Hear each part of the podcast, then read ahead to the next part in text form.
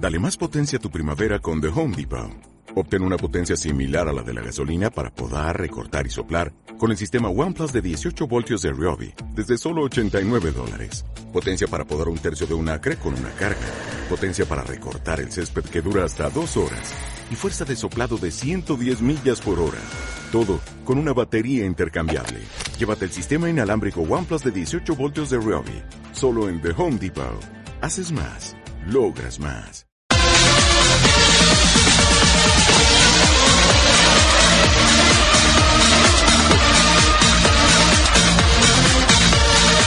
Pues parece que ya nos echan de aquí porque cierran el chiringuito estos, mm, estos días, estos meses de vacaciones, pero volveremos, volveremos en septiembre porque tenemos muchas cosas que contar, con mucha gente que meternos y hay muchas entrevistas que hacer. Eh, Patricia Sánchez. eh, ¿qué es Buenas noches. Buenas noches, sí. Y, y como estás ya es una cosa evidente. Que, que- que- Que ya ni te podemos- sale, ya, ya queda forzado, Ramón. Vamos a tener que buscar una nueva frase para la nueva temporada. ¿Qué te parece? Queda atascado. Sí, eh, lo de Patricia, estás tremenda. o- ¿Sabes? Esa es la que ha impuesto ahora Charlie, GP. ¿Cuál? ¿Carlos? ¿Cuál? ¿Qué? El tremenda, eso es lo que dijo la semana pasada. Ah, en mi ausencia, ¿no? Que Sí. ya, ya, es que yo, ahora- de hecho, he venido. Veo que tienes hacer- lagunas, que no recuerdas Eh, eh, bien. vengo a hacer el programa y de repente me han quitado mi sitio y aquí se ha sentado Antonio Mezquida, ¿qué tal? Yo en tu sitio no me he sentado, yo estoy en el mío. No, perdona, siempre ese es mi sitio, porque yo ahora entonces para mirar al control tengo que mirar a la derecha. Ah, Que, que está muy bien, mirar a la Ya, derecha, ya, ya, pero, bueno. Que- que- me, ya me has cortado, ya me has cortado, ya, ya, no, vas con ese ya no hablo look, más, ya con, ese, hablo... con ese nuevo look así, sin gomina, que cada día A te estás... Se está pareciendo cada vez más a Tom Jones, Antonio Voy a- Mezquida. ahora- Es una cosa- pero Tom Jones, Tom Jones de la época de Delilah, o sea, es una Voy a cosa empezar, a- voy a empezar, a hablar, de, a empezar Eh, a hablar de producto, ya me habéis no, cabreado. ah, yo, a ver, en control me tiene que confirmar si tenemos alguna de Tom Jones así de la época primigenia. No, no tenemos nada de, no de Las Vegas de ahora, no, que, que ya está canoso. Ya me gustaría a mí, Tom Jones, ya me gustaría. Bueno, el tinte yo creo que compartís los dos el mismo, o sea, pues, Pues entonces él él no usa tinte. Era minero. sí, sí, es cierto. Curro Jiménez, ¿qué tal, hombre? Buenas noches a todos, ¿qué tal? También te veo fenomenal. Porque estoy muy cerca. y lleva las gafas puestas. Ya, sí. Y, y bueno, y tenemos aquí hoy eh, a los chicos de producto, no, al chico de producto, solo a uno, a Fernando González. ¿Cómo estás? Pues estoy aquí. Sí. Bueno, pues como estás aquí y el otro día tuviste tres minutos que me indignó, Sí. vamos a, tener, Ahora- vamos ahora a me- tener que darle el toque Dos, a dos. don Carlos Barazal si está por ahí, que creo que sí está. Don Carlos, buenas noches. Lástima que terminó el festival de hoy. ¿Qué tal? ¿Qué tal? Volvemos con más emociones. Se, ha- se ha perdido usted el previo y espero a ver si no se puede perder usted el post. Me temo que me, me pierdo el completo hoy. ¿El completo? No, güey. Eh, esto, esto no puede ser, no puede ser. Retoma el tema, retoma el tema. Pero bueno, como Vamos a echar de menos. Ya, sí, por supuesto. ya vosotros, pero en fin, hay, hay Bueno, cosas que se... a ver, que, pode- podemos pero, hacer un post programa la semana que viene, que aunque no haya programa, pues, eh, pues obviamente. Claro. Y como estaba yo así un poco triste con, con Fer, que el tío estaba así dolido porque la semana pasada, pues no, tu- no tuvieron los de producto así un tiempo más o menos. Tres y- minutos. Ay, mucho, me Y parece. ¿eh? sobran... Pues hoy le voy a dejar que empiece el programa, pero Por Llorica, dilo, por Llorica. Estaba, estaba, estaba planteado, pero claro. A ver, vamos a ver, ¿cuán- ¿cuánto tiempo le vas a dar? Vamos a, vamos a dejarnos de No, a ver, a ver, yo voy a poner el cronómetro desde ya. O sea que, Fernando, eh, tienes que justificar que hoy tu compañero Calzada no está. Pero sabemos que va a venir al postprograma. O sea que empieza ya. Pues no me da la gana. Vale, hablamos Eh, coño, no, no, Hablemos no, de Fórmula no me destroces el programa. No, señor Venga. Javier de la Calzada, ¿en qué coche ha venido hoy? Pues eh, No ha señor venido. de la Calzada no está porque no ha venido en ningún coche. Porque Pero, está- pero di en el coche que has venido tú. Yo he venido en el coche de curro, que es muy majo y nos ha venido a buscar. Pero el señor de la calzada no ha venido porque ha tenido una sesión de coaching con sus compañeros y ha estado allí en No, a ver, control, que están poniendo la canción de Mesquida.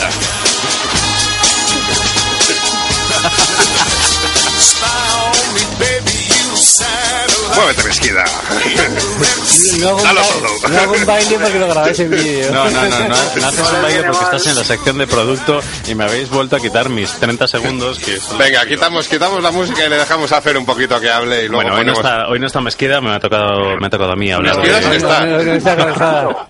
Hoy no está calzada. cosa. Eh, y el tiempo corre. Tic, tac. Hoy no está tic, calzada, tac. me ha tocado a mí. Calzada va a acabar calzado hoy. Entonces os voy a contar un nuevo ¿Me nicho de mercado que tenemos súper interesante. La gente cuando oye hablar del nuevo Seat Toledo, Skoda Rapid, dice, no, es el nuevo eh, sedán compacto, es, son coches muy grandes, muy baratos y tal. Y realmente es, es una auténtica... Empieza a hacer hablar de nichos interesantes y los de las funerarias aquí frotándose las y yo he manos. dicho, Dios, este no me interesa este programa, no me interesa. Sí, así es, a mí tampoco me interesa, pero tengo que estar aquí aguantando. No es que ha dicho Nicho. No pasa nada. Dice, son las... ven- dice las- Sedán, digo, Sedán, tampoco me interesa nada, otro, otro programa. Son Venga. aburridos. No, Dale. A mí tampoco me interesa, y os voy a explicar por qué. Han salido una nueva, un nuevo nicho de mercado que prácticamente cada marca ha tomado su, su Un modelo. Su nicho. Su nicho. el, Entonces, el mío que sea, por lo menos, VIP. esto... Con 21% de esto- IVA, ¿eh? esto va a ser- Ventilación, en mi nicho con ventilación. Esto va a ser muy difícil. Llevo toda la vida pagando a lo que, a lo que es el seguro. Bueno, os voy a contar. ¡Callarse! Por favor. A día de hoy, y si durante esta interrupción no ha cambiado el mercado, eh, ha salido el Seat Toledo, el nuevo Skoda Rapid, y luego próximamente llegará el Peugeot 301 y el, Cit- y el Citroën C Elise. Eh, os pueden parecer que con sus medidas de 4 metros y pico, pues pueden ser berlinas, pues como lo que fueron en su día, pues Para llevar el, el nicho. el nicho. Hombre, tienen que ser grandes para poder meter ahí. Sí, son, son, son coches largos y, y en teoría grandes, pero tienen ¿Con una... negros o con, la cortinilla. Señor director, por favor, ¿puedo hacer llamar al orden a esta gente? Ya sabíamos que no iba a salir un, pro- un programa normal hoy. Pero yo es que estoy con el WhatsApp. Pero sigue hablando. Venga, Pues estamos sí, mal. tú sigue, sigue. Bueno, son cuatro modelos de uno de los principales fabricantes del mercado en este momento en España que sacan coches que básicamente son eh, utilitarios largos, eh, con lo cual ofrecen lo que ofrece un utilitario y lo que ofrece un coche con una batalla larga, que es mucho espacio interior, poca potencia y un comportamiento bastante limitado. Eh, en el caso del último en salir, el Peugeot 301, Pero la pregunta es, si estás muerto, ¿qué más te da? A ver, venga, venga. Ahí, como Chicos, podemos llamarle segmento del mercado, pero es que esto así no puede ser. Señor director, llama al orden, echa mezquida fuera. Señor director suplente, por favor. Ponga usted orden aquí. El señor director suplente la, la semana pasada me dio tres minutos, con lo cual vamos a intentar seguir. Bueno, en cualquier caso, estos cuatro modelos han entrado en el mercado, en un principio para eh, mercados emergentes. Yo creo que acabarán llegando a España porque, en fin... ¿Cuáles son no los mercados emergentes? Pues, Pues son emergen. China, Brasil, Turquía, mm, Oriente Próximo, mm, pero bueno... Ams- Ámsterdam. Ámsterdam también es, es Emergente. emergente. emer- Joder, mezquida, tío. Eh, y acaban, acabarán llegando a España. No son buenos coches, pero son coches buen- baratos y que pueden servir para, para gran parte de los eh, consumidores que tenemos en este país. Siguiente tema, intentando no ser demasiado aburrido, pero lo voy a seguir siendo. Aquí estamos ya todos sobando. ¿Alguien tiene una toalla? Me tenéis fatal. Eh, Recientemente hemos visto la, bueno, la publicidad del nuevo Volvo V40 y del nuevo eh, Focus Sport Break. Son dos coches que son prácticamente el mismo, el mismo coche, pero bueno, con dos planteamientos diferentes. En el caso del Volvo es un compacto de tipo premium y en el caso del Focus es un compacto de tipo generalista. Básicamente, si nos fijamos en los acabados interiores, Porque pues somos podemos muy ver... buenos, porque vamos, compacto generalista y el premium, ¿y ¿qué, qué diferencia hay? Me matáis. en serio, me matáis. El compacto premium es un compacto que generalmente pues dedica parte del precio que pagas por él a un poco pues un estatus de marca, unas calidades interiores, Me ha mientras que el me gustado. Mientras que- Me estás convenciendo, me estás convenciendo. mientras que el compacto generalista es un coche que se basa básicamente en la relación entre prestaciones, economía y precio. Eh, en este caso podemos ver que el Volvo V40 y el Focus, eh, el Ford Focus Sport Break son el mismo coche, que, pero con una diferencia más o menos de unos 4.000 euros. Podemos encontrar una versión básica del Focus un poquito por debajo de los 20.000 euros y una versión del Volvo V40 por debajo de los 24.000. Que elijas entre uno y otro es simplemente pues el grado un poco de exclusividad que quieres. Son dos eh, compactos bastante dinámicos y que creo que podrían encajar bastante bien en una familia joven que quisiese un coche con capacidad de carga y con un estilo bastante particular. Y con vistas a visitar su nicho. Y con vistas a visitar su nicho. Mira, tengo un montón de cosas más súper entretenidas, pero es que es que me estáis quitando las ganas, chicos. Pero cuéntalas así con ese ritmo. En ese ritmillo. No, eh, Céntrate, céntrate en el tema de hoy. A ver, llevas aquí ya tus 10 minutos. Qué tío pesado ya, pues ya Ah, porra, está. venga, No, no, no, no, no. A ver, puedes seguir, puedes seguir. no, ¿Y pero es cuando que hablamos de nuestras cosas? cuando hablo de mi libro, yo es que no en quiero el seguir momento que te pongas el micrófono en la boca. En la boca quiere decir cerquita de la boca. Eso ¿no? es. Cerquita de la boca, Eso, sí. así. Hoy no voy a No, no. ser gráfico. Bueno, yo dejo, dejo mi espacio. Hoy pedimos disculpas a los oyentes, pero ya lo habíamos avisado en las redes sociales que, Que el esto no iba a ser un programa. Iba a ser un poco despiporre. pero No, espera, espera, espera. Pero ahora- Vamos a dejar de que termine porque, a ver, Sí. se, lo, se lo merece. No, no, muchas gracias, Mezquida. Yo, de Pues hecho, con eso hemos terminado. Muchas gracias, voy a, voy a aprovechar la ocasión que me das para dando desear que empiece pronto la, la parte de Fórmula 1 para empezar a joderte la vida. Ha dicho joderte el nicho. Aquí no decimos tacos, eh, González. Yo tampoco lo he dicho, he dicho simplemente la vida.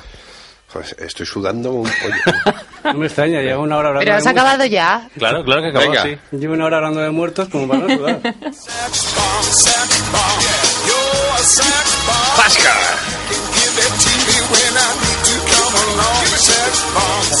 Venga, luego al final del programa entras un poquito, Fernando. ¡Cómo lloro! Pero es que no me dejas ver el piloto. Bueno, hubo gran premio en Alemania. Eh, yo, personalmente, como soy el señor director, soy el primero en opinar, esperaba una victoria del señor mayor. Chicos, dejad de jugar con el micrófono, por favor, que luego todo esto se oye en antena. Y no pudo ser, no pudo ser. Eh, ganó Fernando Alonso, que realmente pues está teniendo, o sea, poniendo unos mimbres eh, importantes para conseguir un, un título. Mm, reconozco, me está picando todo. Sí, como- sí. Ya te veo, te está saliendo sarpullido y todo Pasa a que hablar. mete- mete caña. y es un, es un pilotazo como la copa de un pino, y lo digo públicamente. ¿Podrías decir que es un piloto Nobel con gran proyección? No porque tiene 30 años, pero bueno. Pero que tiene gran proyección. Fernando, tío. Eh, sí, sí, sí, sí. Puede conseguir otro ter- un tercer título. Eh, Seguro. Curioso escucharte hablar así. Ah, es el último programa. Es el último programa y luego ya eh, se Algunas licencias se permiten, ¿no? Claro, claro, claro.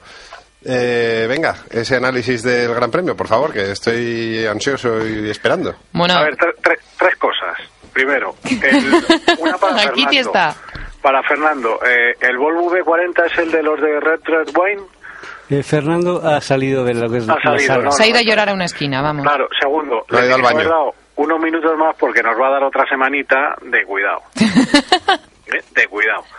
Y tercero, que celebro que el señor director eh, intercale música como hace el suplente cuando está. Me, me parece una gran idea. Hombre, eh, todo lo que sea mejorar el programa, pues eh, se Ah, van tomando, esas- se van, esas to- estamos. se van tomando ideas.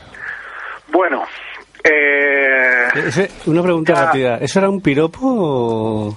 eh, no, es que me gusta, como yo lo hago de esa manera, pues me gusta que el señor director la, la adopte y, y la mejore incluso. Me alegro. Me alegro. Pero Y es que tienes que cierto- ver a Mesquida, ¿eh? es, que, es que es el No, puto no, Tom Jones. Es que claro, Sex Bomb, yo pensaba que le iban a poner el It's Unusual, Pero me dicen que no la tienen, yo había pedido de Laila. que también, no, no, no, de Laila no, porque entonces le mira los ojos a Patri y se acabó el programa, lo hacemos tú y yo solos. A los ojos. Claro, Hoy no llevo camiseta vaga, no te preocupes. ¿no llevas camiseta vaga hoy? Va, Hoy no. no. No, pero qué escote, qué escote, qué maravilla. Bueno, ya, ya hemos hablado de Fórmula 1, ahora de qué hablamos. Sí, bueno, eh, Hablemos del Patri, DTM. Patri, dale caña. Perdona, No. Charlie, perdona que te interrumpa. Es que he ido al baño mientras Sí. estabas diciendo no sé qué del Volvo V40. Sí, que si era el de Red Red Wine. ¿Perdón? Nada, eres muy, eres muy joven, déjalo. No, no, insi- insi- UB40. insisto, insisto. Si es por molestar. No, ya, ya, por eso lo decía. Ya he dicho que te tenía que haber dado tres o cuatro minutos más para que no estés toda la semana dando por donde la espalda pierdes un casto nombre, pero bueno, en fin, ¿qué le vamos a hacer? Bueno, Patricia, Sí, antes de ponernos a analizar, yo creo que los puntos calientes de la, carre- de la carrera, que han sido pues el adelantamiento de Vettel a, a Baton y alguna cosilla más por ahí, yo creo que tendríamos que destacar y mencionar la gran remontada que hizo Sergio Pérez, checo. El sentido del espectáculo de Lewis Hamilton.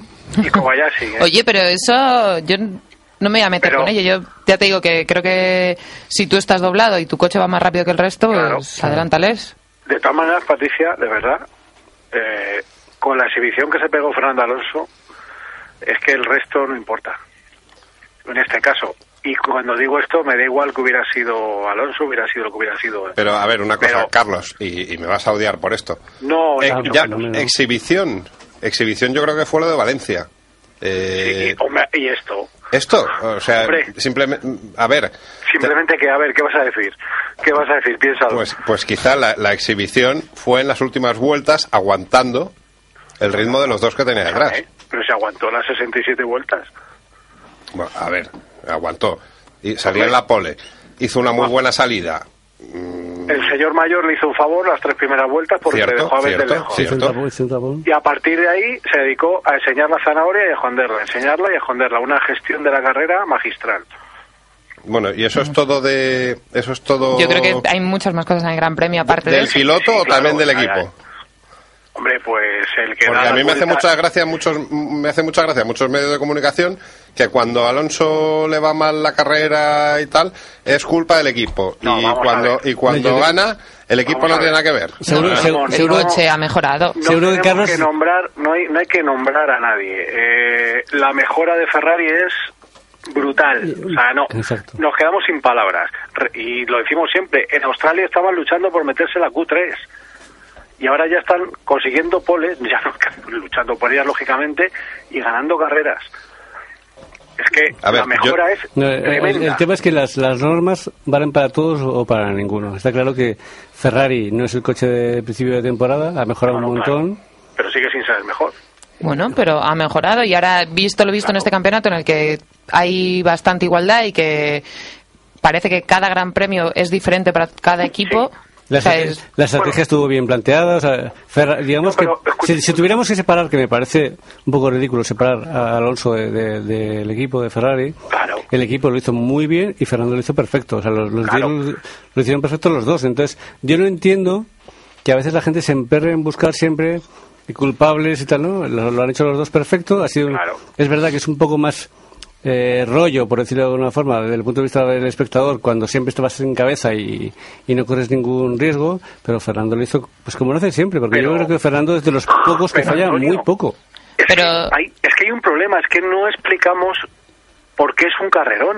Es que hay que explicárselo a la gente. Claro, O sea, te iba a decir, Charlie, explícanoslo, porque cuando, por ejemplo, teníamos a Vettel liderando la carrera y liderando todas y cada una de las vueltas, era como, ah, va, hombre, es que como tiene un coche ver, mejor, es que tal, es que cual, no, no lo ha hecho bien, ha estado adelante sé. y no ha tenido ningún riesgo, No, con lo cual no había mérito. Entonces, cuéntanos. escúchame. Te lo voy a te lo voy a rebatir y sabes que me duele en el alma, pero las cosas son como son, al menos yo es como las veo. Y creo que tuviste la la, la prueba el, el domingo. No es lo mismo llevar un avión y en tres vueltas tener seis segundos, sacar la mano, sacar el puro como vaya al director y ponerse a dar vueltas, que es lo que hacía Vettel. Y es lo que le pasó a Baton en medio campeonato. Bueno, pues hay que aprovechar esas oportunidades. Eh, no es lo mismo correr así, con esa tranquilidad, que aunque tengas un problema en boxes vas a seguir saliendo con 15 segundos de ventaja. O sea, que sí, que, hay, que el coche corre mucho, hay que llevarle a su límite. Para eso tienes un compañero de equipo al que estás ganando, por supuesto. Pero otro día lo vimos. Alonso con un coche inferior, pim pam, le comía una décima, no se la comía. El problema es que hay que ir contando casi vuelta a vuelta lo que hace un piloto y lo que hace otro. Sí, y, no y falta un poco de, de- del sexo de los ángeles. Entonces falta un poco de, explicar- de análisis general de Claro, hay que explicar claro. que el- al principio de los relevos.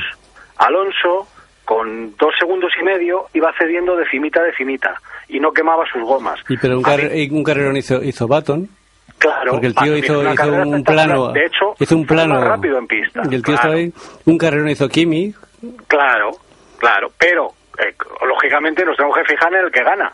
Primero, porque no lleva el mejor coche, aunque ahora está muy difícil saber cuál es el mejor coche, pero Alonso, el, el principio de los stints, los relevos, no quemó las gomas, las supo gestionar, cediendo lo que podía. A mitad del stint ya igualaba tiempos y al final era más rápido. Yo creo que para eso, y lo- lo- ya lo dijimos en el último programa, y, y- y yo creo que más veces, creo que gestionando el coche y las carreras, Claro. Fernando es el mejor. Yo, yo lo, Entonces- lo digo siempre y lo digo sin ningún tipo de, de, No, no, pues de problema. Gestionando la carrera, el tío es el mejor. Gestionando, gestiona radio, vuelta rápida. Claro. Y ahora, el problema de Vettel, Patricia, que es a, a lo que iba, eh, ahí tienes, eh, cuando viene Hamilton más rápido, lo inteligente es dejarle pasar. No, Es que pero vale, no me pongas No, el ejemplo, de- porque espera, ejemplos escucha, de errores espera. de pilotos hay muchos y Espera. Fernando Alonso también se equivoca. Espera, Parece que, no se, pero- que se nos pero- olvida. espera. Me refiero a esas carreras en las que iba él el primero. El error de. Vettel, Carlos, fue que en el briefing, de, el- en el briefing de pilotos se habló expresamente, ese día, expresamente, De los adelantamientos. que no se podía adelantar por fuera de pista y él adelantó fuera de pista. Entonces, Pero eso ¿sabes es, es algo que los pilotos... zonas. es- Pero si voy, no voy tanto al, al detalle del adelantamiento, que eso viene después. Yo voy a que él, él se sale de la carrera cuando le pasa a Hamilton. sí, sí, totalmente se, se sale de la carrera. desquicia. Eso es lo que no puede permitirse, pero ni él ni ninguno. Esa es la diferencia. Cuando Hamilton llega a Alonso, Alonso sube su ritmo tres décimas. Ahí están los tiempos, lo podéis ver. Sube su ritmo tres décimas suficiente para mantenerle a raya. Sí, yo, No le yo tengo, yo tengo clarísimo, Carlos, que a- al día de hoy Alonso no es que sea mejor piloto o peor piloto, que es una, es una tendencia de algunos periodistas a decir mejor piloto o peor piloto, es que gestiona las carreras como, como nadie. Sí, es hizo- matemático. En- Según qué aspectos tú le puedes pedir y te va a hacer las vueltas y te repite y te clava los sectores uno tras otro con el mismo Total, tiempo que ha hecho la vuelta anterior. En ese sentido sabemos todos que es muy bueno. vueltas, es que es Pero lo que yo te decía. Charlie, que parece que es lo que omitimos, que ya si quieres otro día lo discutimos tranquilamente y en, No, no, dale. en una mesa. Dale caña, dale caña. Es, ¿Cómo es posible que, vale, me estás diciendo, no, gestiona, les iba dando un poco, echaba para adelante, volvía, retenía, pero se mantuvo en cabeza desde el principio, desde que salió en la pole. Claro.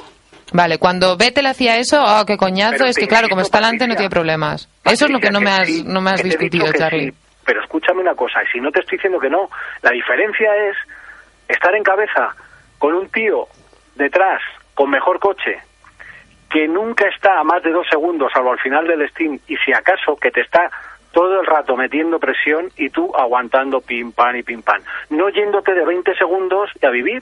A eso me refiero. O sea, y eso Alonso lo ha tenido alguna vez también, lógicamente. Déjame que, que te Entonces, meta ahí una pequeña, una pequeña puya, Carlos. Si fuera de verdad mejor coche, claramente le adelanta. No, porque había un pro- eh, sabían el tema de la séptima más corta. Es que hay que saber todo. Vale, pues entonces no es mejor coche. Quiero decir que tiene una, limita No. tiene una limitación. Claro, para ese, el setup que tenía para la carrera no le venía tan bien. Depende. Depende. El problema es que tú tienes que jugar tus bazas. Es como cuando Alonso aguantó su Maquedin en 2005 con el motor tocado. ¿Qué Cierto. hizo? Pues tácticas de karting. ¿Por qué? Porque sabía que allí es muy difícil que poder adelantar, que era clavar un poquito en la curva y el otro no podía pasarte. Pero no llegaba. no, hay llegó a ver, para- es que eso, que tú estás contando, que tienes toda la razón del mundo, no llegó a darse en la carrera en ningún momento. No hubo Claro, ningún momento en que no Hamilton estuviera... ni- Antonio. Es que es a lo que voy, que en ningún momento Alonso estuvo gestionando para que no se le acercara. Estuvo, creo que 10 vueltas en, pues distancia de DRS. mi, mi, le- mi lectura es, si realmente el coche es superior, tendría que haberse dado esa, esa, esa lucha. Sí. No se da esa lucha, luego el coche no es tan claramente superior. Porque no le ha dejado. A ver, Pero- que- también o sea, hay- no es que no te que dejes, que el otro que tampoco... pero de- puede además- tanto. Pero es que no, no quiero insistir mucho en el tema porque como la gente se desquicia mucho, sobre No, todo en, no, en no, Twitter, no, luego va a parecer que estamos metiéndonos con Alonso, pero es Ojo, que... también que también hay un que hay un dato importante que Vettel hay un momento en que tiene que empezar a preocuparse de lo que le viene por detrás más que de coger a Alonso y, otro dato que lo estamos viendo este año que es que es que es también claro y, y diáfano que es que el piloto que va por delante tiene bastante ventaja porque gomas le sufren mucho menos Ahí está, eso- yo creo que es un dato muy, muy, Claro. muy O acertado. sea, y no hay que olvidar que Alonso ha conseguido la pole en las dos últimas carreras porque ha hecho dos vueltones es- impresionantes en mojado. Espectaculares, sí.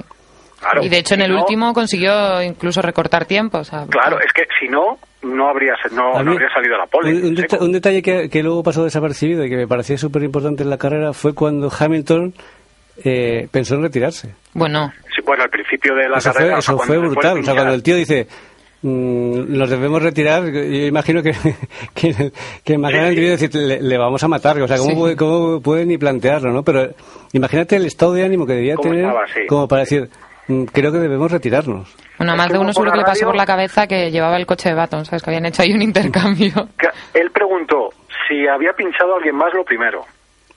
Que deberían de retirarse, que no notaba el coche, que no iba a gusto con el coche y si eras más rápido en la pista. Y que si había previsiones de lluvia, también Eso, preguntó. que si había lluvia. Y luego, oye, que no cojo a nadie. Le decía, no, me espérate, que, que te has quedado medio minuto. Claro, por eso cuando ve aquí a los chavales de cabeza, se ve entre Claro, ellos y se, viene arriba.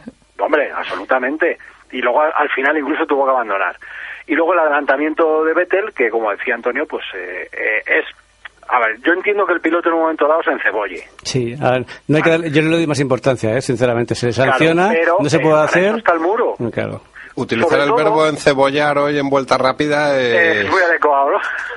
eh, Lo que quiero decir es que eh, es un poco lo de Maldonado con Hamilton en Valencia. O sea, no te precipites. Le vas a pasar, eh, si no es en esa curva, es en la siguiente o en la otra, o te queda otra vuelta entera. Vettel habría pasado a Baton. ¿Sabes? Pero en ese momento estaban los dos emparejados. O sea, van los dos emparejados y hay un momento en el No, que... no, Patri, no, sí, sí, no me refiero a eso. Me refiero a que una vez que la has pasado por fuera, eh, el piloto no se da cuenta, de acuerdo. Pero el muro le tiene que decir, déjale pasar. ¿Sabes, lo que he hecho, ¿sabes lo que he hecho yo en falta pasar. en, en la- en las retransmisiones de, de Fórmula 1? Que ese análisis no se hace. No se hace el análisis de que los, los Sauber hicieron un carrerón. a ver, y con, y con to- y con todo el respeto, con todo el Me- respeto... Me, da pena, me- de verdad, ¿eh? Sea, yo- Pero ¿a qué, a, qué, ¿a qué retransmisión te refieres? Porque No, la que hace sí. aquí el amigo... En- en- no, pero en Sky, yo por ejemplo, yo vi Sky, prima tampoco hermana. hablaron No. de la remontada de Checo. Y pasar del 17 al sexto está muy bien para un Sober y para Sergio Pérez. No, no, pero- O sea, es que estamos hablando de que es una remontada brutal. Y Y, nadie la mencionó. Y la de, Co- y la de que hizo un, hizo un carrerón. O sea, es similar. sí, sí, eso, es- a mí eso, ya- si de verdad que no es una crítica ni a Antena 3 ni, lo- ni, ni muchísimo menos a Lobato, pero me parece que ese tipo de cosas falta, y yo creo que este año se nota especialmente, la aportación de Pedro Claro. Bueno. Martínez aportando ese tipo Pero de datos diciendo, Antonio, eh, ju- enjuicia eh, eso, ¿no? Valora eso. En la próxima carrera, si quieres, la puedes escuchar por COPE y a lo mejor Pala- palabra que lo escucharé por cope. te cambia un poco la visión. La escucharé por cope, pero de verdad que no, no- quizá lo que hace Lobato y, An- y Antena 3 es más estándar, vamos a decirlo así. Pero creo que, que, No. que- que se queda se queda en un 20% de lo que se puede contar en una carrera. Yo creo que hay un ¿sabes lo análisis ahí brutal. Yo, y aquí, y, y, y defiendo al compañero de la 3 por una cosa y creo que estaréis de acuerdo, espero. Eh, la carrera estaba tensísima adelante. Sí, sí. Eso obviamente te quita Al final, atención a otra al cosa. final. No, no, Ramón, toda la carrera. Toda la carrera ha sido de carreras. La carrera es tensa, es, es lo que digo, que es que es lo que hay que explicar. Pero ¿sabes qué falta de verdad? Yo creo que hay una cosa que es básica cuando te retransmites lo que sea, que es que te centres en lo que sale en la cámara, en lo que sale en televisión. Si hay una lucha Claro. que no es la de, la de cabeza, coño, céntrate. Es, una, que es una cosa básica. Tú retransmites lo que sale en la pantalla. Lo que no sale en la pantalla no, no, no- es que no pinta No nada. Claro, es que es tan sencillo como eso. Si el realizador de la FOM se dedica a perseguir a Schumacher o a- al, que, al que sea en ese momento, tío, céntrate ahí que por algo lo está haciendo. Que Eso, por ejemplo, sí que es lo que hicieron. Yo lo estuve escuchando a través de Sky y en Sky Sports, evidentemente salen lo de Kobayashi y te lo cuentan con la misma emoción que si fuera Claro. un adelantamiento de Ah. Hamilton o lo mismo lo hicieron con, Pero si es que con la- Fernando, ¿eh? si es que es la y luego para toda esa gente que dice, no, es que, bueno, es que hay teoría conspiratoria diciendo que es que la FOM no saca imágenes del, del box de Ferrari, que no saca las imágenes de Fernando ganando y todo eso. Pudimos ver a todos sus mecánicos allí en el muro y se les veía. Yo no sé si en la retransmisión aquí en Antena 3 se vio igual, pero por Sky estuvieron, o sea, era la imagen de la FOM. No, igual, igual. Si, por- si en ese sentido lo controla muy bien y hace la misma realización en todo el mundo, me parece a mí que hay que, hay que entender que en este tipo de campeonatos hay que centrarse un poco en todo. Si, el, si el que va en cabeza no tiene ningún peligro de que nadie le esté acechando, pues no lo vas a sacar todo el rato, que sería un rollazo de carrera para sacarlo en televisión. Y, y hecho en falta eso, que, estoy- que no tengo ninguna duda que sería Pedro el que aportaría eso. Pues no tengo ninguna duda. Pero hombre, Claro. súprelo. Ah, No tienes duda porque ya lo ha hecho. Por eso, pues súplelo por un tío que realmente te esté, te esté comentando. O sea, en vez de tener a dos personas en el paddock, pues que no aportan mucho, si quieres te diga la verdad. A mí me parece que no aportan nada. De todas maneras, yo insisto que, que, mm, quedaros con que ha sido un carrerón muy tenso. O sea, es que hay- había que seguir el vuelta a vuelta, parcial a parcial, la lucha espectacular. Cómo Alonso perdía un poquito en el primero, perdía mucho en el segundo y lo recuperaba en el tercero. Y así una vuelta tras otra. Si- sin duda, y aunque, pa- que, que aunque parezca fácil, no lo es ni mucho menos. No, quiero no, decir. no, no, no, Y que, está el y, que, y que Alonso es un crack y el tío está siempre donde tiene que estar y a la distancia que tiene que estar. Que no- que todo el mundo es capaz de hacerlo, sin duda. Que Ojo, que ojo, es eso, o y sea, si gana en Hungría, mm, tiene medio campeonato en, la, en el bolsillo, ¿eh? Hombre, con la mejora de Ferrari, hombre, lo que tiene Alonso ahora bueno es que estratégicamente tiene una situación ideal. ¿Por qué? Porque el campeonato va a seguir igualado, Sí. por lo que estamos viendo. Eh, muy probablemente Bueno, esto, que ¿la FIA ha dicho algo hoy de, de Red Bull? De los mapas de motor todavía. El viernes, Sí. me parece que es el, el en viernes. principio, ¿no? en principio van a prohibir unos unos cuantos mapas. Sí, ¿no? Esas, como unos porcentajes, lo iban a poner como un poco más claro Sí. en ese sentido, le digo yo. Lo que pasa que, bueno, están ahí hablando con Renault también, por, porque el, el motor tiene un problema, el mismo problema por el que el año pasado pues se, se permitieron burradas. Bueno, pero es que yo lo que no entiendo es si este tema se habló en los entrenamientos en Barcelona en febrero.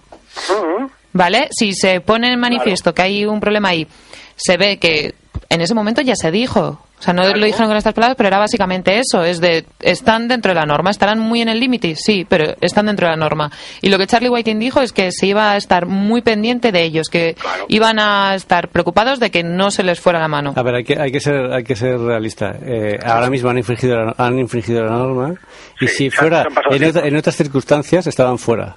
Es que ni, ni, habían, ni habían corrido el otro día. Efectivamente. Estoy seguro de que Carlos además, sabe- Probablemente fuera del campeonato. Estaban fuera del campeonato y, Sí. y excluidos del campeonato, porque es una cosa que es... Los equipos decían, esto es, esto es alucinante. Si no llega a ser, por las circunstancias que se dan, que hay ese problema tan, tan bestial interno dentro de, de- de la propia empresa de, de Fórmula 1 y porque Claro. Alemania es quien es. Si no, estaban en la calle. Si estaban en la calle, que han hecho trampas a sabienda y les han pillado clarísimamente, sin más. Claro. El año pasado se le permitió a ellos y a Mercedes, porque es que si no, es que se nos rompen los motores, bueno, señor mío, pues ajuste el motor bien. Exacto. Que a, a Ferrari no se le rompe sin tener que hacer eso y a Cosworth tampoco se le rompe. Ya, El, pero... el problema lo tienen ustedes, porque la norma dice esto. Entonces, ¿os acordáis que lo que ocurrió en Silverstone? Que ahora no vais a soplar, entonces hubo allí una reunión, hubo amenazas de Renault, hubo amenazas muy serias de que, de que, de que no podían correr, porque para salir, que se les rompieran los ocho motores, Claro. entonces les dejaron ahí un soplado eh, más limitado, con eso, bueno, pues eh, aún así, aún así, recordaréis que, que Alonso las pasó, pasó las de Caín para ganar esa carrera. Y luego, cuando llegamos a Hungría, recordaréis que la pole de Vettel fue un segundo al segundo clasificado. Un segundo. Sí, que es una bestiada. Ah, una burrada. Entonces, claro, mm, el tema este año estaba muy... Y de hecho, bueno, yo, grabé vídeos donde se les oía tal. Y en Valencia empezaron otra vez a los rumores de que volvían a sonar de las curvas lentas y demás. Entonces, claro, ya estaba muy encima de ello. Yo creo que aquí en Alemania o se les ha ido la mano o ya alguien alguien muy gordo y un equipo que habitualmente ha sido favorecido por la FIA debe dar un golpe a la mesa y ha dicho hasta aquí hemos llegado. Y como bien dice Antonio, la situación que está ahora mismo la Fórmula 1 es muy fácil que cualquiera de dos vueltas de tuerca y bueno, venga, venga, venga, como el perrito en el lomo y venga, que ahora, ahora- ahora hay dos equipos que, que se les va a permitir todo, que son Ferrari y Red Bull. Pueden hacer lo que les dé la gana de aquí a final de temporada. Siempre y por- cuando no choquen entre ellos, Exacto. que es lo que ha pasado aquí. Exacto. Pero ellos tienen carta blanca porque como son los son quienes son y son los que han firmado lo que han firmado, están ahí libres hasta, hasta final de temporada. Y eso, ¿qué pasa? Que hay equipos como, como los de Lotus que dicen, hombre, es que ya está bien. Hombre. Es que ya está bien. Es que nosotros, que realmente ellos tienen un coche como para estar ganando carreras. eh, Bueno, pero, pero no- Lotus también un problema ell- ellos mismos que no están no han sabido gestionar. O sea, Lotus podía tener ahora mismo tres o cuatro victorias, Debería, es que debería. pero no han sido por errores propios. Bueno, no más que errores por, yo creo que por haber arriesgado un poquito más en un momento, dado. por ejemplo, España. Hombre, pero son un, como un cúmulo de cosas, ¿no, Carlos? Tenemos que hablar que, vale, Kimi podía estar con más puntos, sí, pero también le ha costado mucho hacerse al coche. No, ver, claro, el problema de Kimi es que no se ha hecho a las gomas y entonces en cuanto lo, lo- es lo que estamos comentando de ir delante o detrás, eh, sales en medio del paquete y estás vendido. Cuando quieres liberarte, Ahí está. como le pasó, ya estás a 20 segundos y ya no puedes hacer nada. que Con lo cual ahí viene una lacra de, de puntos. Por otro lado, ha habido, pues por ejemplo, el fallo del, del motor, bueno, el alternador en Valencia para Roman Grosjean. Efectivamente. Es Y- otra que lo tenía casi ganado, le estaba ahí adelante y otros puntos que se van volando por culpa de algo que no, no tiene que ver en con ellos. En Canadá, que Grosjean casi llega arriba, y en, España, que, que pues que vamos, Raikkonen una vuelta más y Alonso desde luego lo había cogido. Y que es cierto que deberían tener más puntos y que podrían tener más victorias, sí. Pero también es verdad que ellos su meta este año era estar terceros, que era como su meta optimista, estar terceros. Han Ya, descubierto pero- que están, pues entre cómo es el campeonato y el coche que han sacado, podían estar Sí. por arriba, sí. Y ahora, por ejemplo, han perdido el tercer puesto, pero hasta hacen, hasta carrera pasada estaban ahí, alar- hasta, eh, Ya, ahí pero arriba. no deberían, no, no, entiendo que no se están conformando porque me demostrarían que es un equipo medio Pues te, no lo te voy a decir una cosa, así. Carlos. Justo me has leído el pensamiento. Se acaban de conformar. O sea, yo he leído Pues entonces- unas declaraciones hoy de Eric Boulier, he leído, en las que claramente está conformado. O sea, él Pues se, acaba, se entonces- acaba quinto, se acaba cuarto, eh, lo celebra, pero vamos, como... como Pues, pues fíjate, y, me- y- pensaba y- yo que y los yo que soy parte interesada en el sentido que me encantaría que estuvieran arriba y ganando Kimi y ganando Grosjean, hoy he leído esas declaraciones y he dicho, ya está, esto, esto- Claro, esto pues se acaba. fíjate que yo pensaba que podían ganar alguna carrera, ahora ya empiezo a tener más dudas. No, ganarán una, ganarán una ahora- para aquello que- del premio de consolación, ¿sabes? Y, Es que. Raikkonen no está tan lejos. De hecho, Raikkonen, como es un tío tan especial, tonto- hasta con los neumáticos diferentes, cuando va mejor siempre. O sea, es, un tío que siempre va fíjate. diferente con los neumáticos diferentes. Es, es- es que es así el tío. A lo tonto está, sí, está lejos, está, son casi 60 puntos, pero es que es el cuarto de la general. Hombre, Y es que a lo tonto, a lo tonto, Spa puede ser un circuito donde Lotus huele. En Monza ni os lo cuento. claro, después del parón de verano, yo creo que vamos a ver a un Lotus un poquito más fuerte. O quizá que viene con los deberes un poquito mejor hechos para que en la clasificación vaya todo bien y puedan conseguir ponerse un poquito arriba y poder luchar por ese podio. Ya, pero lo que lo que ha comentado Antonio ahora, eh, ya ya estás mandando un mensaje. Es que Claro. lo que os iba a decir, o sea, yo tengo un equipo y estoy mejor de lo que de lo que pensaba y aprieto a muerte porque es que puede ser tu oportunidad. Es lo suyo. Bueno, el team manager seguía diciendo eso, que ellos terceros. Y si, Eso- y si a eso le, aña- le añades Ah. a las dudas que tienen con ciertos, con ciertos pilotos, Claro. pues entonces ya apaga, apaga y vámonos. O sea, a mí me- Sí. me- de verdad que me da, me da pena. Comentamos ya la semana pasada que, que Lotus está hablando con Hamilton y más de uno. Pero más de eso es uno- para que le Sí. suba el caché porque hecho- Hamilton quiere irse, quiere que le suban el, el contrato. Sí, pero te voy a decir una cosa. Yo de verdad es que En- dudo que vaya a en- acabar en, en- en las en Lotus. negociaciones hay un momento en el que, el que de repente dices, coño, ¿y si me, y si me, y si me cambio? Claro, es que ¿Y si me- y si me eso, lo ha pensado Mark Webber antes de firmar con Red Bull, seguro. No, a ver, lo de Mark Webber y Red Bull lo hemos dicho por activa y por pasiva. O sea, pasta, ¿no? Es pasta. Déjate de historias, pasta. O sea, ha llegado Flavio y ha dicho, ¿quién me da la, la comisión más grande? Me la gano con, con. Red Bull y ahí, ahí te quedas. Fin. Claro. No, hay, no, hay más, no hay más negociación. y tema, según, y según renovamos se rompe la caja de cambios, ¿no? bueno, eso, eso ya es, es, es el problema Aunque de no la, de la Fórmula pensar 1. ¿no? aunque no quieras pensar mal. Bueno, el- yo quiero comentar el tema de Baton, ¿qué os parece? Sorprendente verle en la parte alta. Como ves, por fin he hecho Yo una predicción y ha salido bien. Yo soy un gran defensor de Baton. Por fin una predicción que ha salido bien. Sí, Y- y eso yo, es como y- lo del yo creo tiempo. que es, es la primera vez que Baton eh, en los últimos grandes premios está ahí arriba sin Pero ser una, pues- una carrera tremendamente cambiante, ¿no? De, de- de tema meteorológico. Se le ve cierta Claro. mejora. No sabemos tampoco si es del coche, si es que de repente parece entender las ruedas milagrosa- milagrosamente o pues que está La- sacándolo la todo. verdad es que este año es complicadísimo sacar una lectura de nada. ¿eh? Yo- Pero Antonio, a ver, que ya sabes que yo a veces, yo soy malísimo, ya lo digo, pero fíjate. ahí, estamos, están- ahí sí que estamos todos de acuerdo. claro. Te voy a decir una cosa. Resulta que estamos negociando con Hamilton, ¿no? Ujú. Baton va fatal. Con lo cual, Hamilton se encuentra en una situación de superioridad o de ventaja a la hora de negociar, ¿no? Oye, te- tenéis aquí a un manta y yo soy el mejor, vale. Eh, se le cierra la puerta de Ferrari. Se empieza a hablar de Lotus, que hombre, pues comparado con McLaren, pues en principio es dar un paso atrás, aparentemente. Luego un equipo puede hacer un cochazo y estás arriba y ya está. Y curiosamente llegas a Alemania y tu compañero de equipo es el Manta, de repente te pasa por encima. Eh, Ya, pero yo, yo añado a un componente más a esa lectura, que a mí es lo que me. Para mí es la clave un poco del toma de la negociación. Que Hamilton se quisiera retirar en la carrera quiere decir mucho en una negociación. ¿eh? Cuando uno se plantea, oye, creo que debemos retirarnos, como que no quiere seguir ahí, ¿no? a mí eso me sonó a uy, uy, uy, uy, uy, que uy, uy, uy, uy, uy, que esto pinta muy mal, ¿eh? Vale, vamos a hacer el club de los malos, Antonio. Pues entonces seré yo la buena. Y mira que ya...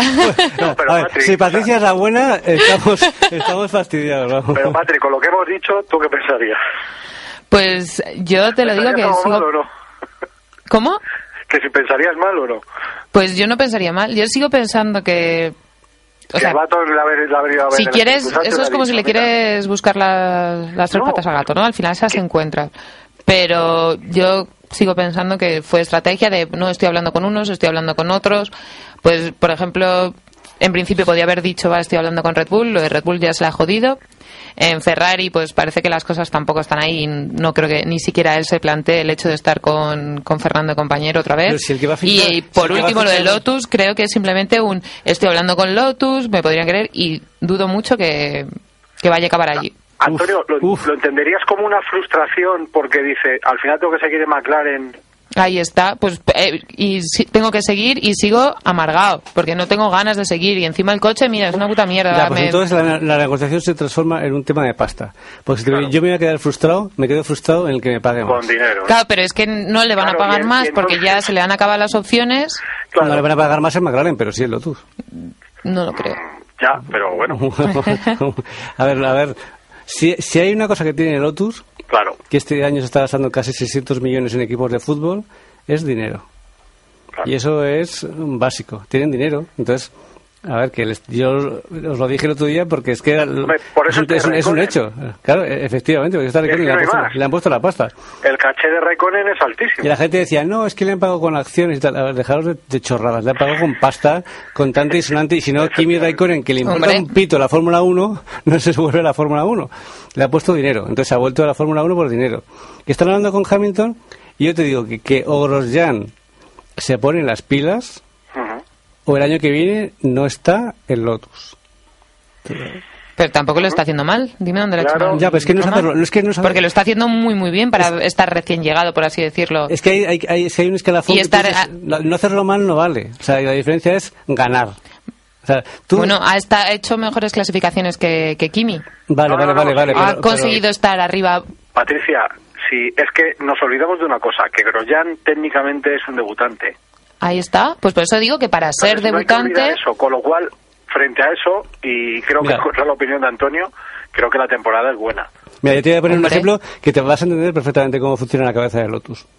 Cuando hicimos el, el, el test de María de Villota en Paul Ricard, eh, el equipo decidió que bajaba a Heifel y subía a Grosjean. Ah, Te lo estoy diciendo porque es así. O sea, a mí el equipo me dijo, vamos a subir a Grosjean. Y yo dije, no le voy a decir nada a Román por si las moscas. Pues no subieron a Grosjean, subieron a Bruno Sena. ¿Por qué subieron a Bruno Sena? Porque había pasta detrás. No hay más. A ver, si es que es- pero si la Fórmula 1 es el negocio más fácil de entender del mundo, Sí, enséñame sí, la eso. pasta. Por eso digo que todo el tema de, de Hamilton y la mejoría de Baton y demás, para mí es muy fácil de entender, pero también te digo, Patrick, que son muchos más años que tú. Y ahí, claro, ya son muchos años viendo cosas raras. No raras, si es que es como se mueve este mundo. Si es que es la. Fórmula 1, si es que cada vez que hay un comentario de esos, todo el mundo dice, Claro. pero macho, que esto es la Fórmula 1, que, que, Ah, eh, que esto funciona ¿sabéis- así. ¿Sabéis lo que le pasó a Alan Jones, por ejemplo, cuando llegó a la Fórmula 1? Eh, Alan Jones ganó una carrera y le llama a Montechémolo. Ganó en Austria y ganó además a Niki Lauda. Y le llama a Montechémolo, oye, que, que queremos contar contigo, que pero esto no tienes que hablar con nadie. Total, que llega, llega a Italia y le está esperando un tío con, con una camisa con cosas de, de Ferrari y con un cartel que pone Alan Jones. Imaginaros el, la... la ¿Qué, qué cargo, la- ¿Qué cargo tenía Montechemolo por aquel entonces? Era, era el team manager, De el Ferrari. Domenicali de ahora. Sí. Bueno, el caso es que le dice tal, eh, firman un precontrato, dice, pero estamos hablando con Mario Andretti, entonces si Mario Andretti nos dice que no, pues eh, nada, contamos contigo, perfecto. Eh, cuando Alan Jones vuelve a Inglaterra, según aterriza, coge Autosport y ve que Andretti se ha ido a Lotus. Dice, genial, llama, llama a Maranello. eh, oye, que bueno, hay que firmar algo más. Se hace el silencio al otro lado de la línea y se pone Montechemolo. Dice, mira, es que eh, queríamos tener a Andretti en el fondo queríamos tener un piloto americano y acabamos de fichar a Gilles Villeneuve. Pero vamos, que lo, que, que lo ha fichado directamente el comendatore. Cuando se le cayó a Andretti, el comendatore dijo, pues quiero ese chavalín, que es el que me ha llegado al corazón. Y se quedó con su precontrato y dijo, eh, ¿qué, hace- qué hago con el precontrato? Pues eh, os podéis imaginar que educadamente le dijeron que se lo metiera donde la espalda pierde su casto nombre. Como, por eso es cuando se dice que en la Fórmula 1 los contratos tienen validez cero, es que, es que, lo- es que tienen validez cero. Hay cada ¿A uno, cada uno, al, al final siempre es la misma, de verdad. A ver, si siempre es lo mismo, ¿quién gana la pasta? Claro. ¿Quién gana la pasta? Por eso Weber estuvo a punto de irse a Ferrari, porque ganaba la pasta Flavio. De verdad que no hay, no hay mucha más explicación. La gente dice, no, es que casa con él, se llevan bien, son amigos y tal. A ver, que estamos hablando de Fórmula 1, que esto no Hombre, es un patio de un colegio. empresa. Esto no es un patio de colegio. Se iba a ir a Ferrari porque se llevaba la pasta Flavio.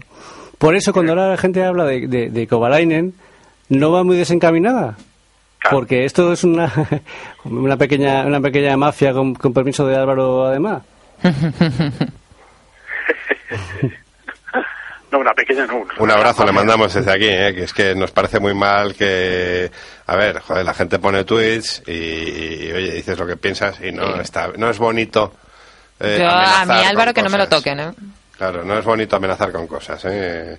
Y yo sé por qué me lo digo. Y además es una cosa que me parece, a todo el mundo sabe que la Fórmula 1 funciona así y que esto es mm, funciona como funciona y ha funcionado así siempre y no pasa nada. Pues oye, pues- Antonio, que, no, que el tema de Patricia es un, un añito y medio más y ya lo va a entender rápido. yo te digo que en- quitar en- esa- se lo decía antes, ¿eh. Carlos? Es la Benjamina del programa. se lo decía- se lo decía antes, se lo decía. Cuando vayas a cuatro o cinco grandes premios y, y vayas acreditado como periodista y te des cuenta de lo que de lo que hay, ya verás tú cómo te bajas de la... Es que es, es, es tan Dejadme buena, vivir en es mis tan- mundos de es tan Yuppie. buena, es Sí, tan buena. ¿Ves Claro, cómo sí que lo soy?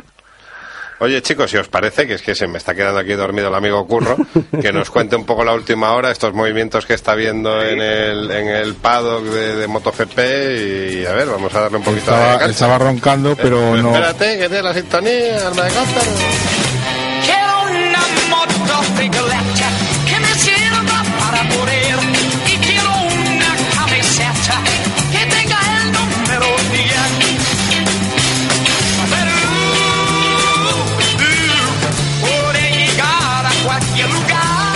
Curro Jiménez, Buenas cuéntanos. Pues, ¿qué queréis que os cuente del movimiento que está habiendo? Bueno, lo primero voy a desear a Héctor Barberas un- una gran recuperación porque el hombre se ha fracturado la tibia del peroné de la pierna izquierda. Ojo que hay alguien que se ha alegrado, ¿eh? A mí me parece muy mal el alegrarse de las desgracias de... Bueno, a ver, además no, con la- no, por...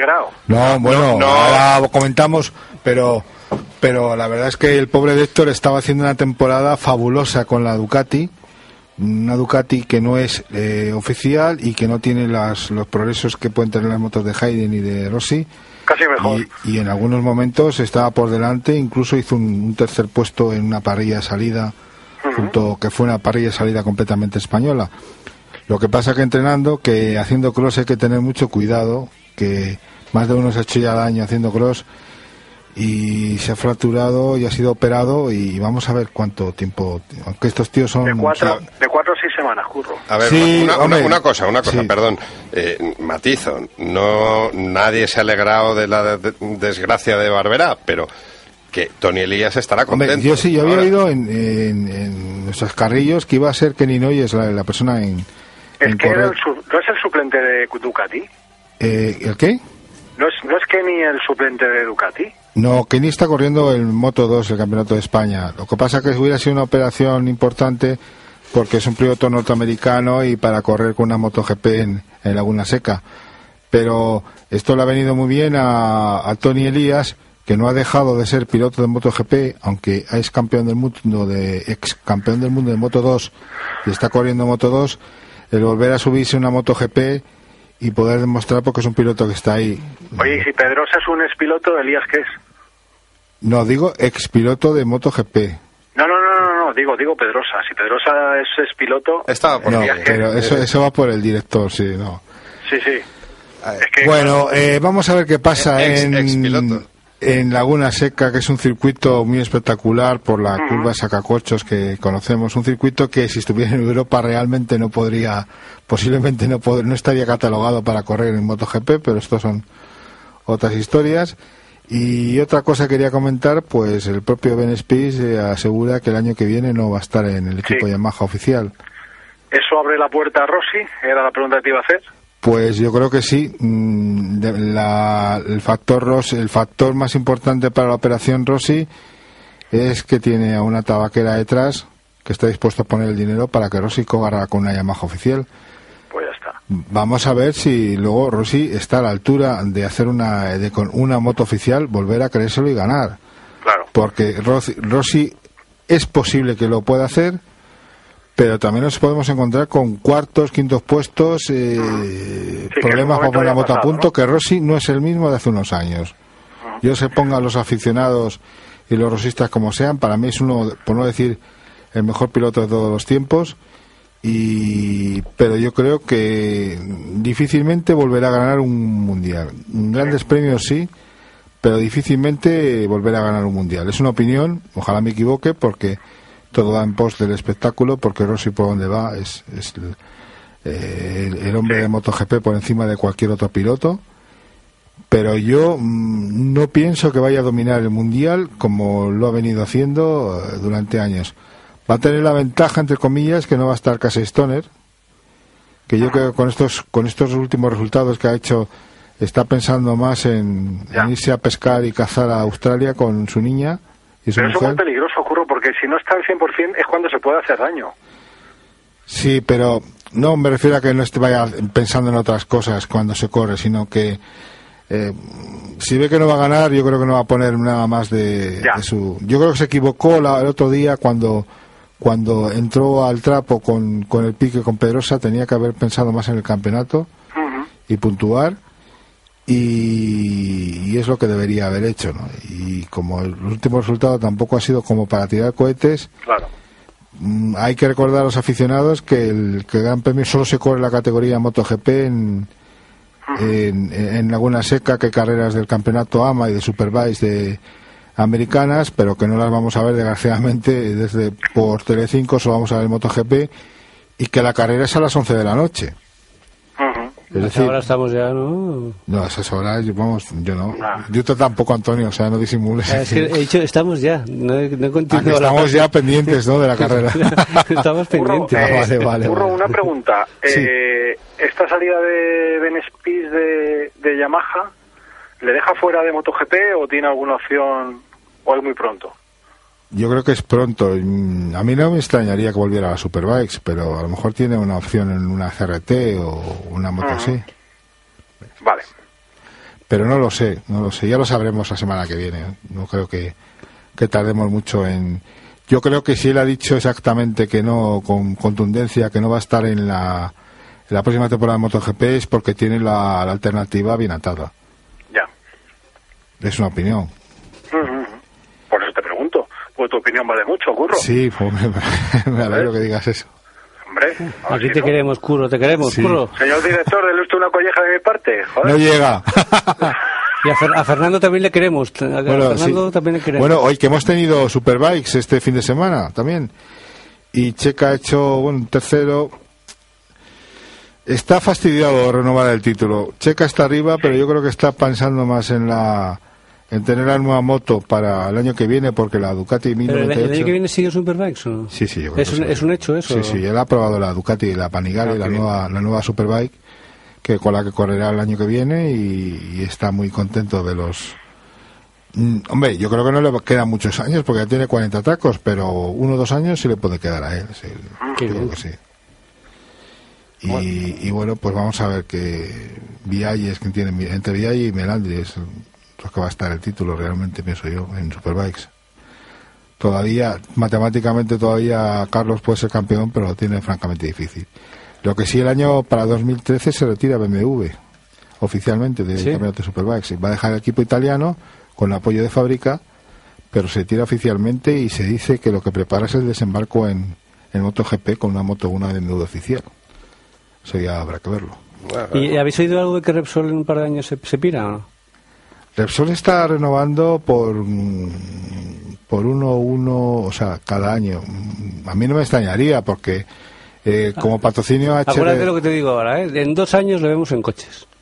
Ah, pues también es una buena opción, ¿no? En No Fórmula no te- 1. no te digo más porque si te digo Ah, más no ya más. Se, me, se, me, se me estropea el Bueno, chiringuito, pero... El año que viene la apuesta es importante, importantísima por tener dos pilotos de HRC, los dos españoles, ¿no? Que son Mar Márquez y Dani Pedrosa. A lo mejor es el canto del cisne, ¿no? Del patrocinio de, Repsol, que empezó en la época de, de Dujan y, y ¿no? Cuando eran oficiales. Y bueno, vamos a ver. Oye, ¿me vais a perdonar? Me falla la memoria. A lo mejor Carlos o, o Curro sí que lo tienen mucho más presente. ¿Llegan a coincidir eh, los patrocinios de Repsol de Honda, HRC y Arrows en Fórmula 1? Chicos. 2000. En, en moto, el moto, el 500 Qué- sí, qué asquerosa. Sí. porque la moto de Dujan llevaba, llevaba, yo la recuerdo con escapes Arrows y con la publicidad de, No, Arrows, el equipo Fórmula Ah, 1. Arrows, me refería. Pedro de la Rosa. Ah, no, no cuando lo sé, Pedro no, de la Rosa llega en el Creía que te 99. referías a la marca patrocinio- Escape si el Arrows. patrocinio de Repsol en Arrows fue una, una porra, coño. Bueno, pero No, es que digo, es que hay una, eh. hay una marca de escapes que se llama Arrows. Pues Se bueno. pagaban 900 millones de, de- de pesetas cuando en esa época no era nada. ¿eh? Pero, pero- llevas tú ahora mismo en el bolsillo. no, A ver, yo- calderilla. 150, perdona. También Sí, hay que ver lo que era Arrows en ese momento. fue, Claro. Si es el problema que ha tenido siempre Repsol. Eh, y al que No habla es pensar en Fernando. ¿eh? no es Antonio. Es el problema que ha tenido siempre Repsol.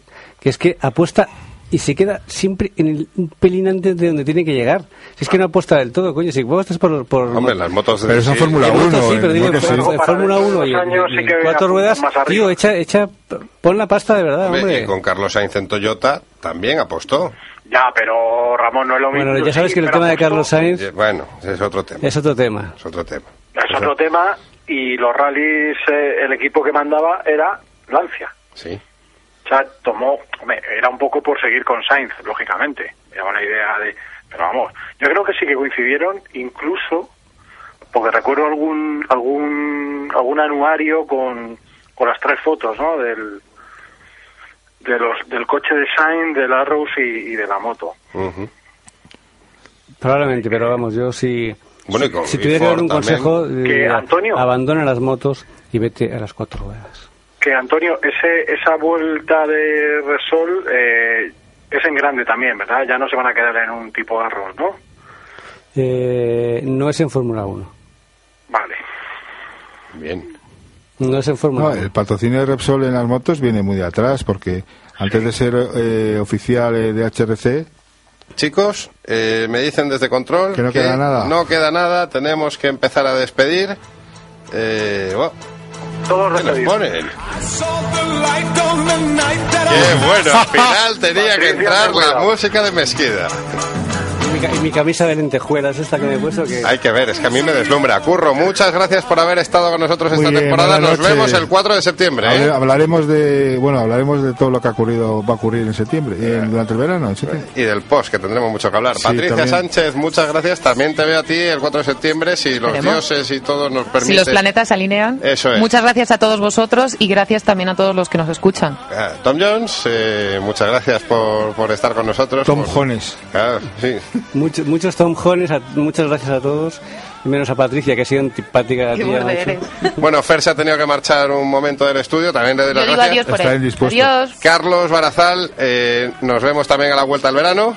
Muchas gracias y un saludo a los oyentes que son los que hacen esto posible. Por supuesto, aunque a algunos no les guste demasiado lo que hacemos, pero bueno, eh, eh, Bueno. eh, de todo hay en la viña del Señor. a ver José Control, muchas gracias por aguantarnos aquí todas las noches eh, estos dementes de las ondas. Y yo también me despido de todos vosotros. Nos vemos el 4 de septiembre, pasaremos lista y ahora nos vamos a liarla, pero bien. O sea, no es que vayamos a hacer Además de lo que nos gusta. Hoy vamos a ácido liarla, bien. clorhídrico con ácido nitro, no sé cuántos. no, parda, y no, la hemos liado parda. Muy buenas noches, vuelta rapideros, adiós. Why, why, why,